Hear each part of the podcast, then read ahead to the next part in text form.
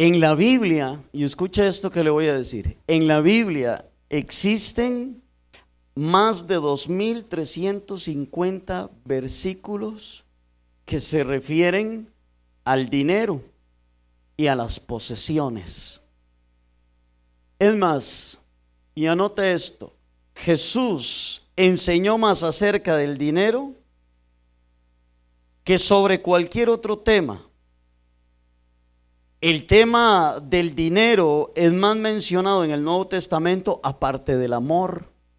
Lo que más habló Jesús fue del amor y lo otro que más habló Jesús fue del dinero. De hecho, más de la mitad de las parábolas hablan sobre el dinero. Y Jesús habló más del dinero que del cielo y del infierno. Jesús habló más del dinero que de la oración. ¿Sabía usted eso? Y la pregunta que debemos de hacernos es, ¿por qué? ¿Por qué Jesús habló más del dinero que del el cielo y del infierno o que de la oración? Bueno, en el punto número uno usted tiene que el Señor sabía que necesitábamos sabiduría para usar el dinero. Y esta es una de las razones por las cuales el Señor nos habló más del dinero que de muchas otras cosas, porque el Señor sabía que necesitaríamos sabiduría para usar el dinero y por eso nos enseña en su palabra cómo usarlo. ¿De acuerdo? ¿Cómo usarlo? Y nos da principios. Por ejemplo, principios sobre el trabajo, las ganancias, los gastos, el ahorro, las inversiones, el dar, el salir de deudas y la enseñanza que debemos de darle también a nuestros hijos sobre cómo ellos deben de manejar el dinero. Consideramos que este es un tema muy importante porque el dinero tiene mucha influencia sobre la vida de ustedes. El dinero tiene mucho, mucho que ver en la vida de nosotros. Ahora, esa es una de las razones, porque Jesús sabía, hermano y hermana, Jesús sabía que íbamos a necesitar sabiduría para utilizar, para manejar el dinero. Y otra razón por la que Jesús nos habla tanto del dinero es porque, punto número dos que usted lo tiene ahí, es porque la forma en que manejamos el dinero, ponga atención en esto, refleja nuestra condición espiritual. La forma en que manejamos nuestro dinero refleja nuestra condición espiritual. Y aquí quiero que busquen en su Biblia el texto de Lucas. Lucas capítulo 16, verso 10. Y lo vamos a leer al 11. Y dice en esta versión, dice así. El que es honrado en lo poco, también lo será en lo mucho. Y el que no es íntegro en lo poco, tampoco lo será en lo mucho. Por eso, dice el versículo 11, si ustedes no han sido honrados en el uso de las riquezas mundanas, viene una pregunta y dice, ¿quién les confiará las verdaderas? Este Jesús hablándole a sus discípulos sobre la administración del dinero. ¿Cómo van ellos a manejar el dinero? Ahora bien, Él les dice, si ustedes son honrados o fieles, como dice otra versión, si ustedes son honrados o fieles, como dice otra versión, entonces en lo poco que se les ha dado, dice, entonces Dios va a empezar a darles mucho. ¿Qué sucede cuando empiezo a ser fiel? ¿Qué sucede cuando empiezo a ser fiel delante de Dios con lo que Él me ha dado? Y empiezo a ser honrado con todas las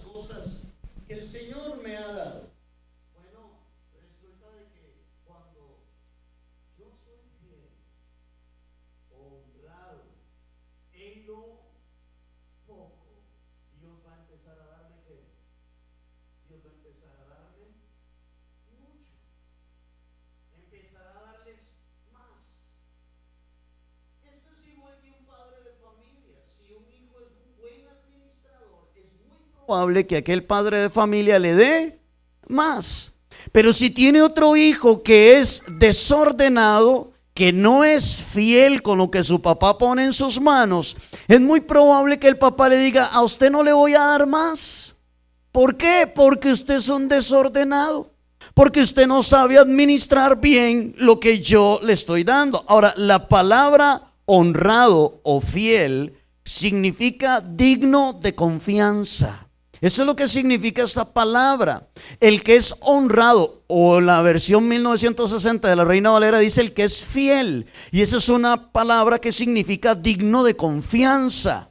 Esto quiere decir que la medida, y póngame atención aquí, esto quiere decir que la medida de la bendición y de la confianza de Dios para nuestra vida va a depender de cuán responsables o de cuán fielmente estemos siendo con la administración del dinero que nos da. ¿Cuánto va a confiar Dios en usted en darle más? Va a depender de qué? De lo fiel y de lo honrado que usted maneje lo que Dios le da. Eso es muy importante. Dios no nos da para que pensemos solamente en nosotros. Si usted piensa que Dios le da a usted dinero solo para usted, déjeme decirle que usted está equivocado. Y déjeme decirle que si usted está haciendo eso, es muy probable que Dios no le confíe nada. Es muy probable que Dios a usted no le dé más. ¿A cuánto les gusta que Dios les dé más? A todos, ¿verdad que sí? A todos nos gusta que Dios nos bendiga, a todos nos gusta el que diga que no, pues no le creo. Pero a todos nos gusta que Dios nos bendiga, a todos nos gusta que Dios nos dé más. Bueno, para que Dios te dé más, dice Dios en su palabra, que usted tiene que ser fiel, que usted tiene que ser honrado, y entonces de esta manera adquirirán la confianza de Dios para su vida, para que Dios entonces diga a usted, le voy a dar más. Por eso el punto 3 dice que Dios nos bendice para que seamos de bendición para su reino, para nuestro prójimo y para que podamos suplir nuestras necesidades personales. Para eso es que Dios nos da dinero. ¿Cómo? No me diga que usted pensó que Dios a usted le había dado trabajo solo para bendecirlo a usted. Dios no le ha dado trabajo a usted solo para bendecirlo a usted. Dios le ha dado trabajo a usted para que usted bendiga la obra de Dios. Y Dios le ha dado trabajo a usted para que usted pueda bendecir a su prójimo. Y Dios le ha dado trabajo a usted, sí, para que usted supla sus necesidades para que usted pueda pagar luz, agua, teléfono y todos los pagos fijos, tener comidita en la mesa de su casa. Pero lo que pasa es que a veces las personas piensan que Dios les ha dado trabajo o dinero a ellos solamente para pensar en ellos. Y en esto están muy equivocados. En el versículo 11 que acabamos de leer, Jesús dice, por eso, si ustedes no han sido honrados, o fieles en el uso. Y yo que usted subrayo la palabra uso en su Biblia. Dice, si ustedes no han sido honrados en el uso de las riquezas de este mundo, entonces Jesús salta aquí en esta pregunta y le dice, ¿quién les confiará las verdaderas? ¿Ok? Ahora, veamos cómo Jesús aclara que un mal uso del dinero en este mundo nos privará de que Dios nos confíe las verdaderas riquezas. La pregunta aquí es, ¿y qué es lo verdadero? Porque Jesús dice, si ustedes no administran bien las cosas de este mundo, las riquezas de este mundo o el dinero de este mundo, si ustedes no están siendo buenos administradores, dice, Jesús, entonces, ¿cómo se les va a dar para administrar lo verdadero. La pregunta es, ¿y qué es? ¿Cuáles son las verdaderas riquezas? Y las verdaderas riquezas se refiere a todo lo que es el reino de Dios, lo que es eterno. Esas son las verdaderas riquezas. Dios dice, si usted no administra bien el dinero, yo no te puedo dar las verdaderas riquezas del reino de Dios. Usted no me va a poder a mí administrar los dones que yo tengo para usted, la misión que yo tengo para usted, lo que yo quiero que usted haga aquí en este mundo. No puedo ponerte a servir si no eres, no puedo ponerte a servir o a trabajar en las cosas eternas, en las cosas del reino, si no eres un buen administrador con las cosas terrenales. ¿Tiene lógica esto? Sí tiene lógica. Porque Dios dice, no, usted ha sido un mal administrador con lo terrenal. ¿Cómo entonces te voy a dar lo eterno, lo celestial, para que me lo administres aquí en la tierra? Así que es muy probable que Dios no te dé las cosas del reino para servir aquí. Ahora, acuérdese que Jesús le está hablando a sus discípulos. Y Jesús les está diciendo, si ustedes no son fieles, honrados en lo poco, tampoco lo van a hacer en lo mucho. Pero si ustedes son honrados, fieles en lo poquito que dice el Señor, entonces les voy a ir, les voy a ir dando más. Dice Jesús, porque si ustedes no usan bien el dinero, si ustedes no usan bien las riquezas terrenales, ¿cómo les voy a confiar las riquezas verdaderas, las celestiales? Amén. Y eso tiene mucha lógica. Así es que el Señor le puede preguntar a usted, ¿por qué he de confiarle las cosas de mi reino cuando no eres digno de confianza con las cosas de este mundo? Dios le puede hacer a usted esa pregunta. Amén. A veces le decimos al Señor, yo quiero que tú me uses, yo quiero ser de bendición, yo quiero tener un ministerio, yo quiero manejar un ministerio, Señor, y quiero ser parte de un ministerio. Y el Señor, ¿qué va a ver? Va a ver cómo usa usted y cómo administra usted las cosas que Él le ha dado. Y si Dios ve que usted para lo terrenal no ha sido un buen administrador, es muy probable que Dios le diga, yo a usted mejor no le voy a dar un ministerio. Yo mejor a usted no le voy a dar las cosas eternas, celestiales, porque si no has sabido administrar esto, mucho menos me vas a poder administrar lo celestial, lo, lo eterno. Jesús le dice a sus discípulos, eso no va a suceder. No sucederá eso. Yo a ustedes no les voy a confiar lo eterno si no manejan bien lo terrenal. Así que Jesús deja en claro que en el punto número cuatro usted tiene la forma, escuche esto, la forma en que manejamos el dinero es una expresión externa de una condición interna. A veces la gente dice, ¿y qué tiene que ver el dinero con lo espiritual? Jesús dice que sí, tiene mucho que ver. El manejo externo del dinero refleja su condición interna. ¿Cómo está su vida espiritual? ¿Qué es lo que usted más ama? La forma en que usted usa el dinero. Va a reflejar si usted es una persona ordenada o desordenada. Escúcheme, ¿es usted de esos compradores compulsivos? ¿Es usted de esas personas que compra lo que no necesita? ¿Es usted esas personas que tal vez está alquilando una casa, por, por, dar ejemplos, alquilando una casa que no es la casa que a usted le alcanza para poder alquilar, pero es porque usted quiere tener esa casa? ¿O es usted de las personas que compra el carro que no debería de comprar o de tener porque para poder comprar ese carro me tuve que meter en una deuda increíble y aquí la estoy pagando? Pero a veces la gente se compra cosas solamente para qué? Para impresionar a la demás gente o para satisfacer su ego. Hay personas que son tan desordenadas con el manejo del dinero que hasta tienen un celular de cierta cantidad de dinero que ahí, ahí van, van pagándolo y a veces hasta dejan muchas cosas importantes por pagar cosas que no son tan importantes. Es, otra vez les digo que la forma en que usted usa el dinero refleja si usted es una persona ordenada o desordenada. si eres maduro o si eres una persona inmadura. La forma en la que usted maneja el dinero me va a decir a mí quién es usted.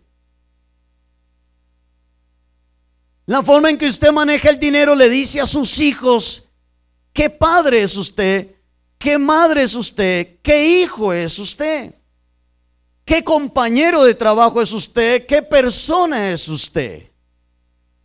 Eso es muy importante. ¿Qué sucede si usted le da 100 colones a un niño? ¿Qué es lo primero que este niño hace? Se va para la pulpería. Y lo primero que va es, va y se compra unos chicles, un boli, o va y se compra unas, unas bolsitas de esas para, para comer. No sé, pero es lo primero que usted le hace es lo primero que hace un niño si usted le da 500 o si usted le da 100 colones. Bueno, pues hay personas adultas que se comportan como niños. Viene Dios y les da cierta cantidad de dinero. ¿En qué lo gasto? ¿Cierto o no? ¿En qué lo podré gastar? Hay gente que no les han dado el aguinaldo y ya lo tienen gastado. Hay gente que no les han dado el salario y ya lo tienen gastado son niños administrando dinero. Dios dice, no, a usted yo no le puedo dar lo verdadero, porque eres un niño. ¿Están aquí conmigo? Porque eres un niño, porque aún eres muy inmaduro para manejar estas cosas. Así que la forma en que manejamos el dinero es una expresión externa de una condición interna, ¿cierto? A veces hay gente, la gente dice, ¿y qué hago con el dinero? Ya no se preguntan qué hago con el dinero, sino que le dicen al dinero, ¿a dónde te fuiste dinero? ¿Cierto? ¿A dónde te fuiste dinero? Ya no dicen, ¿qué hago con el dinero? Sino que a dónde se fue el dinero. Muchos llaman a enero, ¿cómo llaman a enero muchos? La cuesta de enero. Y eso es mentira, la cuesta se la hace usted solo. Porque si usted no es un buen administrador con la platita que Dios le da, entonces resulta de que usted se hace su propia cuesta en enero. Alguien dijo por ahí, es que estoy en la cuesta de enero. Y yo dije, eso es mentira. Él se hizo o ella se hizo su propia cuesta de enero, porque en diciembre tomó un aguinaldo y resulta de que lo hizo fiesta, ¿cierto? Es muy importante, ve que es importante, por eso Jesús decía, habló más del dinero, la mitad, más de la mitad de las parábolas de Jesús de lo que habla del dinero.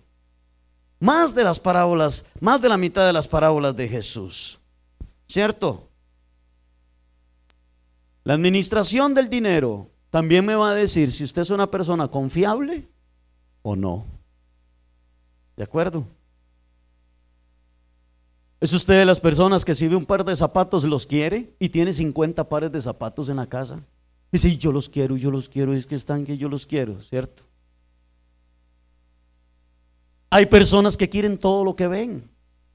Si ven un celular, si ven un, un par de zapatos, unas camisas, Ahora, si usted tiene la solvencia para hacerlo, hágalo, pero hay gente que hasta se mete en deudas. Es más, no duermen ni, nada pensando, ay Señor, ¿cierto? ¿Sabe qué dice Jesús? A veces ustedes no reciben lo que piden porque piden mal, porque piden para sus propios beneficios. Amén. Porque piden solamente para ustedes. El punto número 5 que usted tiene ahí dice que hay cosas que evidencian qué es lo que más te importa. Y si eres un buen administrador, por ejemplo, ¿cómo administras tu dinero? Me va a decir a mí qué es lo que a usted más le importa en la vida suya. ¿Qué es lo más importante para su vida? La forma en la que usted... ¿Por qué? Porque usted va a invertir en el dinero en lo que usted más ama. ¿Cierto? Usted va a invertir el dinero en lo que usted más ama. Usted no puede invertir el dinero o usted no puede dar para aquello lo que usted más ama. Dice la Biblia, porque de tal manera Dios amó al mundo. Dice, ¿y qué hizo? Dio a su Hijo. ¿Qué lo hizo invertir a Dios en nuestra humanidad, en el ser humano? El amor. Como Él amó, Él estuvo dispuesto a dar allí. Lo que usted ame, lo que usted más ame, lo va a llevar a usted a invertir el dinero. Por lo tanto, donde usted más invierte el dinero es donde usted más refleja qué es lo que usted ama. El segundo punto es cómo administras el tiempo. Y este es muy importante, porque le voy a decir algo. Escúcheme lo que le voy a decir. Dios nos ha dado muchas cosas para administrar. El próximo domingo vamos a ver que todo es de Dios, todo. Todo es de Dios. Pero Dios a usted le ha dado muchas cosas para que usted las administre. Dios no solamente le ha dado dinero a usted para que usted lo administre. La refrigeradora que usted tiene, ¿quién se la dio?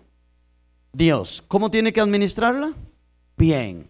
No le pegue unos puertazos, no la mal utilice, límpiela bien, cuídela muy bien, porque eso se lo dio quién?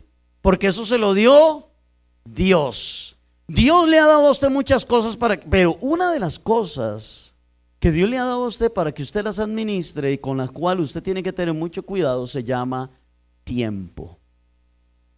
Porque el tiempo no es como el dinero. Usted puede guardar el dinero, pero usted no puede guardar el tiempo. Usted puede ahorrar el dinero, pero usted no puede ahorrar el tiempo.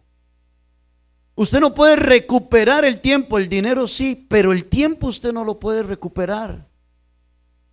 Y Dios a usted le da cada día tiempo para que usted lo administre bien. ¿En qué administra usted su tiempo? Entonces esto es sumamente importante. Ahora, escúcheme, y no están ahí, pero les recomiendo que los apunte también. Pero también una de las cosas que nosotros debemos de administrar muy bien es nuestra salud. Porque ¿quién nos da la salud? Dios es quien nos da la salud. Y este es otro punto en el cual usted tiene que administrarlo muy bien. Y hay gente que es muy irresponsable en la forma en que cuida su salud. ¿Han escuchado ustedes una expresión que dice, por ejemplo, hay gente que dice, de por sí lo único que me llevo es lo que me he comido? Hay gente que dice eso. Bueno, los doctores dicen que todas las enfermedades están en la mesa. ¿Verdad que sí? He escuchado a un hermano decir que el que que coma cerdo, pero luego viene la venganza del cerdo, arterias tapadas por la, por la grasa, este, y que tiene problemas de, colesterol, triglicéridos y Y entonces dice un hermano, dice, eh, creo que es el pastor William, que dice, y después viene la venganza del cerdo, ¿verdad? Ellos sí es cierto. Amén. Otra de las cosas que Dios le ha dado a usted para que usted administre muy bien es su cuerpo. ¿Cuántos dicen amén? Salud y cuerpo. Es muy importante todas estas cosas. Así que Dios dice, mire papito, mire mamita, le he dado salud, le doy tiempo, te he dado dinero, te he dado un cuerpo. Y estas son cosas que yo quiero que usted las administre muy bien. ¿Cómo administra el dinero? ¿Cómo administra el tiempo? ¿Cómo administra su salud? ¿Y cómo administra su cuerpo? Nos reflejan qué clase de persona es usted. Y qué es lo más importante para usted. Amén. ¿Y qué es lo más importante para la vida suya? ¿Está acá conmigo? Aleluya. ¿Cierto? Ahora, pasemos a otro punto, porque lo otro por lo que Dios nos habla tanto del dinero es porque, usted lo tiene en el punto número 6, porque el dinero compite con Dios por el trono de nuestro corazón. Eso hace el dinero. Y es que el dinero tiene muchas características de un Dios. El dinero tiene muchas características de un Dios. Vamos a ver. Si usted tiene que pagar algunas cosas y no tiene el dinero, usted está preocupado. Usted se preocupa. Usted se preocupa y dice, ¿cómo hago? Ya viene el pago de la luz, o ya viene el pago del agua, o ya viene el pago del alquiler de la casa. Y cuando viene el dinero de un pronto a otro, ¿qué siente usted? Paz, tranquilidad. Así que el dinero cumple muchas características de un Dios. El, dinero puede traerle paz. Es más, el dinero puede traerle confianza. El dinero le puede, puede traerle a usted seguridad. tiene muchas características de un Dios. El dinero le va a suplir a usted lo que usted necesite. Pero le voy a decir esto, es muy importante que usted entienda que el dinero hoy es y mañana ya no es. Por eso es que usted no puede poner la confianza suya en cosas que no son eternas. Usted no puede poner la confianza en su dinero, porque el dinero hoy usted lo puede tener y mañana ya no lo tiene. Usted no puede poner su confianza en cosas que son pasajeras. Usted no puede poner su confianza en su salud, porque hoy usted puede tener salud y mañana ya no. Usted no puede poner su confianza o su esperanza en nada material, porque lo material hoy es y mañana deja de ser. Por eso la confianza suya tiene que estar siempre puesta en Dios. Porque Él nunca deja de ser. Porque Él es eterno. Porque Él es para siempre. Porque Él nunca nos va a dejar. Por eso nunca ponga la confianza en el dinero. Y el dinero siempre va a competir con Dios por el trono de nuestro corazón. En Mateo 6:24, Jesús una vez más habla y dice estas palabras. En Mateo 6:24 Jesús dice, nadie, nadie puede servir a dos amos, porque odiará uno y querrá al otro, o será fiel a uno y despreciará al otro. No se puede servir a Dios ¿y qué? Y a la riqueza. Ahora, una vez más, subraya la palabra no se puede. ¿Estamos de acuerdo? No se puede. En su Biblia. Porque Jesús dice, no se puede. Jesús no dijo tal vez. Jesús no dijo quizás. Jesús dijo, ¿cómo dijo? No se puede. Lo que Jesús está diciendo es, es imposible. No se puede. Ahora, ¿quién es un amo? Un amo es aquel que manda. Un amo es alguien que tiene personas a su merced, a su servicio. Y Jesús dice que nadie puede tener dos que amos o dos señores, como también dice en otras versiones. No puede tener dos amos, dos señores. En otras palabras, usted tiene ahí el punto número 7. En otras palabras, nadie puede servir a Dios y a las riquezas. No, ¿qué? No puede. No se puede. Lo que Jesús está diciendo en, otras palabras es, esto es lo que Jesús está diciendo en otras palabras. Jesús está diciendo, escoja. ¿Estamos de acuerdo? Eso es lo que Jesús está diciendo. Jesús está diciendo, escoja, elija, o me sirve a mí, o le sirve al dinero. O yo soy tu Señor, o el dinero es tu Señor. Soy tu amo, o el dinero es tu amo. Escoja. Eso es lo que Jesús está diciendo. Yo gobierno su corazón o es el dinero el que va a gobernar su corazón. Pero los dos, ¿qué dice Jesús? No puede. No se puede. No se puede. Ahora, en el punto número 8 dice, ¿cómo le doy cuenta? ¿Cómo me doy cuenta? ¿Cómo me doy cuenta que el dinero me está gobernando? Eso es una buena pregunta, ¿cierto? ¿Cómo sé que el dinero no está siendo el amo de mi vida? Bueno, es muy simple. Cuando usted por ganarse unos colones más, ya no tiene tiempo para orar, ya no tiene tiempo para servirle al Señor y ya no tiene tiempo para congregarse. Cuando a usted le empiezan a pasar estas cosas, es porque el dinero está siendo el amo de la vida suya. No tengo tiempo. ¿Sabe? La expresión no tengo tiempo es es que me estoy ganando una platita más. Me estoy ganando unos cinquitos más por ahí. Cuando la persona ya no tiene tiempo por ganarse unos colones, no tiene tiempo para orar, para congregarse, para escudriñar la palabra, para servirle a Dios, es porque el dinero está tomando posesión sobre su vida. Y cuando esto empieza a suceder en su vida, resulta que el dinero le está gobernando. Ahora, ahora resulta que el dinero lo administra usted, no usted al dinero. Ahora el dinero le dice a usted a dónde ir, no usted le dice al dinero a dónde ir.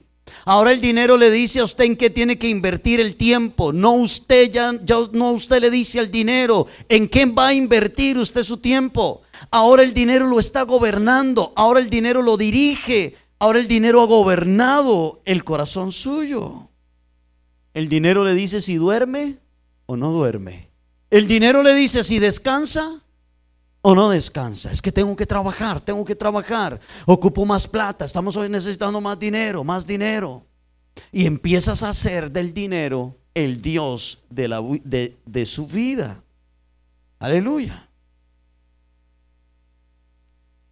Existen muchas personas que el dinero los tiene atados de pies y de manos. Amén.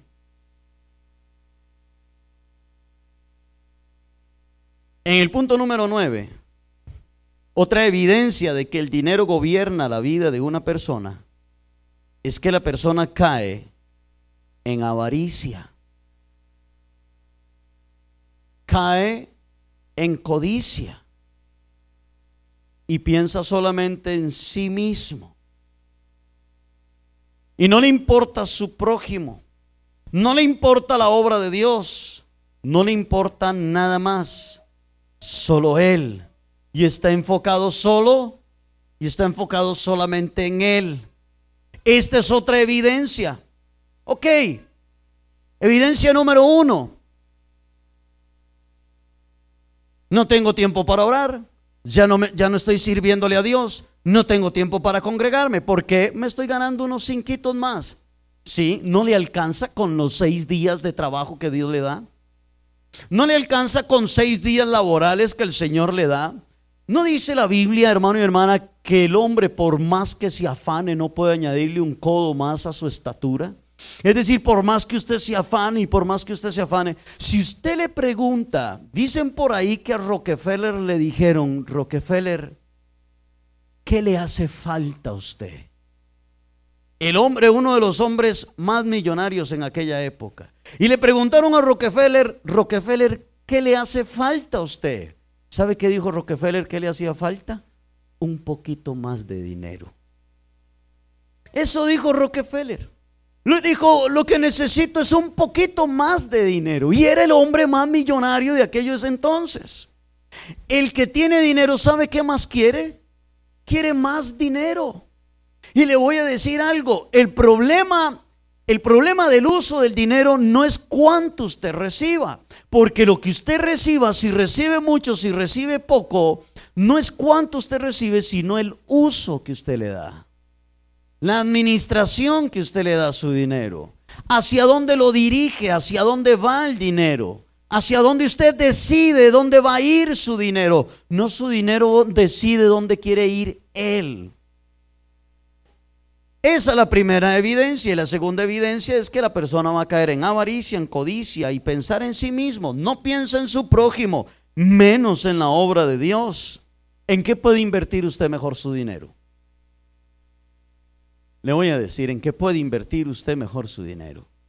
Usted va a poder invertir. La mejor inversión que usted puede hacer con su dinero es mandando gente al cielo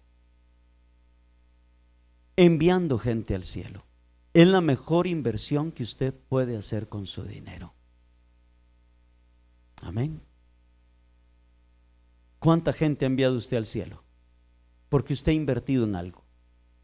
Y tal vez alguien le dijo, alguien dice, ¿sabe por qué estoy en el cielo? Porque aquella persona estuvo dispuesta a invertir en la obra de Dios. Porque aquella persona invirtió, dio dinero, para que se pudieran sacar miles de folletos de tratados que hablaran de Jesús y alguien vino y me habló a mí de Jesús con uno de esos folletos. Y aquella persona invirtió en mí. Cuando usted llegue al cielo, el Señor le va a decir, ¿sabe una cosa? Aquí hay muchas personas que fueron salvas porque usted cuando estaba en la tierra invirtió su dinero en mi reino. Y por eso esas personas están aquí. Invertiste en el evangelismo, usted invirtió en la obra misionera, usted invirtió, se acuerda aquella emisora de radio, usted invirtió ahí, pues usted fue parte de que mucha gente me conociera, le va a decir el Señor a usted, cuando usted llegue en el cielo. Por eso Jesús dijo, haga tesoros a dónde? Haga tesoros en el cielo. No haga tesoros en la tierra, dijo Jesús, donde la polilla y el orín corrompen, donde los ladrones minan y hurtan, dice Jesús. Los tesoros no se hacen en la tierra. ¿Sabe una cosa? Todo esto, ¿usted sabe quién le va a quedar todo esto? Todo esto le va a quedar al anticristo. Todo esto le va a quedar a todo el sistema de este mundo le va a quedar al anticristo. Y a veces nos afanamos tanto por las cosas de este mundo. Y a veces nos preocupamos tanto por las cosas de este mundo. La mejor inversión que usted puede hacer es enviar gente al reino de los cielos. Que por medio del dinero suyo. Ustedes no saben con el sostenimiento de esta iglesia cuántas familias en esta iglesia han conocido al Señor. ¿Sabe por qué usted está hoy aquí? Porque hace muchos años atrás hubieron mucha gente que invirtieron en esta iglesia. Por eso usted hoy está aquí. Y mucha gente vendrá mañana y podrán estar aquí porque ustedes han invertido su dinero aquí en esta obra. Y esa gente va a estar muy agradecida como usted lo está hoy, de agradecido, de agradecido y decir, gracias a Dios esta iglesia ha permanecido. Amén. Gracias a Dios esta iglesia, pero esta iglesia ha permanecido porque ha habido gente atrás. Gente ha venido atrás de nosotros. Gente ha estado, mire, yo le podría, y que ya muchos de ellos han muerto. Y seguramente que el cielo el Señor les dijo, ¿sabe qué? Todas las piñetas de tamales que usted hizo. Sí. Porque nosotros al principio aquí para poder sostener la iglesia y pagar la renta de la iglesia, el alquiler de la renta, teníamos que hacer tamales todos los sábados. Todos los sábados teníamos que hacer tamales. Y ya muchas de esas mujeres que nos ayudaron a envolver tamales, a amarrar tamales, a salir a vender tamales, muchas de esas mujeres ya se han ido con el Señor. Y seguramente en el cielo el Señor les dijo, ¿sabe qué? Vuelvan a ver, ve a la iglesia, ahí sigue perseverando. Ustedes invirtieron su vida, invirtieron dinero para que todas esas familias hoy estén ahí. La mejor inversión que podemos hacer con el dinero, el mejor uso que podemos hacer con el dinero que Dios nos da, es enviar gente al cielo. Eso es lo mejor que usted puede hacer. Eso es lo mejor que yo puedo hacer. Tenga cuidado con la avaricia. Tenga cuidado con la codicia. Tenga cuidado con pensar en sí mismo. Piensa en tu prójimo. Piensa en la obra de Dios. Piensa en eso. ¿Cuántos dicen amén? El dinero que usted ha invertido para ayudar en Haití, el dinero que hemos invertido para ayudar a otras iglesias, todo eso está registrado en el reino de los cielos. Amén. Todo eso está registrado allá en el reino de los cielos. Y el Señor dice, le has dado un buen uso a tu dinero, te puedo confiar lo verdadero. Te puedo confiar lo que es verdadero, te puedo confiar un ministerio, te puedo confiar un don, te puedo confiar lo eterno, lo verdadero. Eso es sumamente importante. Y todo esto que yo les estoy diciendo va en contra del pensamiento y del sistema de este mundo. Los conferencistas del dinero le van a enseñar a usted cómo hacerse usted rico, cómo hacerse usted millonario. Pero vean lo que dice el texto que sigue en 1 de Timoteo 6, 9 al 10. En 1 de Timoteo capítulo 6, verso 9 al 10, dice así, porque los que quieren enriquecerse caen en tentación y lazo. Y en muchas qué? Codicias en muchas codicias necias y dañosas que hunden a los hombres en destrucción y perdición. Y vea lo que dice el verso 10, porque la raíz de todos los males. ¿Qué es? Es el amor al dinero, el cual codiciando algunos se extraviaron de la fe. Interesante. Y fueron traspasados de muchos dolores. Eso es un texto que usted y yo debemos de marcarlo, escribirlo, pegar en la puerta del cuarto de la refrigeradora y decir, tenga cuidado con la avaricia, tenga cuidado con la codicia. Debemos de tener mucho cuidado con lo que anhela nuestro corazón, porque su corazón puede anhelar muchas cosas, pero que sea eso lo que Dios quiere que usted haga, es otra cosa. ¿Qué anhela el corazón suyo? ¿Qué anhela nuestro corazón? Usted tiene que preguntarse, ¿lo que mi corazón anhela agrada a Dios? ¿Lo que mi corazón está anhelando tener le da la gloria a Dios? ¿Lo que mi corazón anhela tener edifica la obra de Dios? ¿Lo que mi corazón anhela tener va a ser de bendición para otras personas? Amén. Son preguntas que debemos de hacernos. ¿Qué anhela mi corazón? ¿Por qué lo anhela? ¿Para qué estoy anhelando esto? ¿O lo que mi corazón anhela es solo para hacer crecer mi ego y sentirme superior a otros? ¿Qué anhela mi corazón? Porque escúcheme lo que le voy a decir. Si usted desea ponerse su propia empresa, eso está bien. Póngase su propia empresa.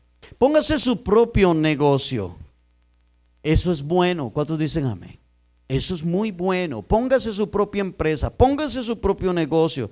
Pero, ¿para qué usted quiere ponerse su propio negocio? ¿Qué es? ¿Cuál es la intención de su corazón? ¿Cuál es el anhelo de su corazón? ¿Con qué fin quiere ponerse usted una empresa? ¿Con qué fin quiere ponerse usted un negocio? ¿Quiere usted sacar una carrera y tener buenos títulos? Pregúntese, ¿para qué? ¿Cuál es el fin? ¿Cuál es el propósito? ¿Por qué yo quiero sacar esta carrera? Mire, yo quiero sacar esta carrera porque viera qué bien que se gana. Se gana mucho dinero, se gana muy bien.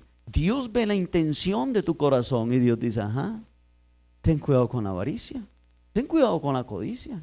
Pero si usted dice, se gana bastante dinero y voy a poder bendecir la obra de Dios, voy a poder bendecir a mi prójimo, voy a poder bendecir. Hay una línea muy delgada entre los anhelos de su corazón y la voluntad perfecta de Dios. Lo que su corazón anhela y lo que verdaderamente Dios quiere que usted haga. Hay personas que son profesionales, que son médicos profesionales, y ellos dijeron, voy a sacar esta carrera porque quiero irme para el África. Y quiero ir a África a atender a todos aquellos niños que están allá. ¿Cierto? Y Dios los bendice y Dios les abre puertas. Y allá están en África. Hay otros que son odontólogos y dice porque yo quiero ponerme un lugar y ser de bendición para otras familias todo lo que usted vaya a hacer y el uso que usted le vaya a dar al dinero, todo esto usted tiene que ver que glorifique a Dios, que exalte el nombre del Señor, que engrandezca el nombre del Señor. Pablo le dice al joven pastor Timoteo que los que se quieran enriquecer van a caer en qué? Van a caer en tentación y van a caer en lazo. Pregunto, ¿qué no ha hecho la gente por, por obtener dinero? La gente ha matado por dinero. La gente roba por dinero.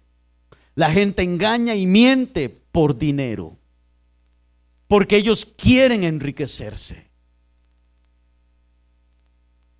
Hay personas que es tanta su obsesión por enriquecerse que solo de eso hablan que se acuestan pensando en cómo lograrlo, desayunan de eso, almuerzan eso, toman café en la tarde de eso, de cómo enriquecerse, En la cena solamente piensan en eso y hablan de eso, solo en eso piensan y solo eso hablan. El corazón está obsesionado, sus pensamientos giran alrededor de ¿cómo podré yo enriquecerme? Y usted los escuchará. ¿Cómo podrán enriquecerse? Ese tipo de personas terminan siendo víctimas de la avaricia y terminan siendo víctimas de la codicia, de codicias necias, dice el texto. Codicias necias y, y engañosas. Terminan cayendo en lazo y por último terminan alejados del Señor. Terminan alejados del Señor. Yo me he topado a muchos y les he dicho, ¿por qué no ha vuelto a la iglesia?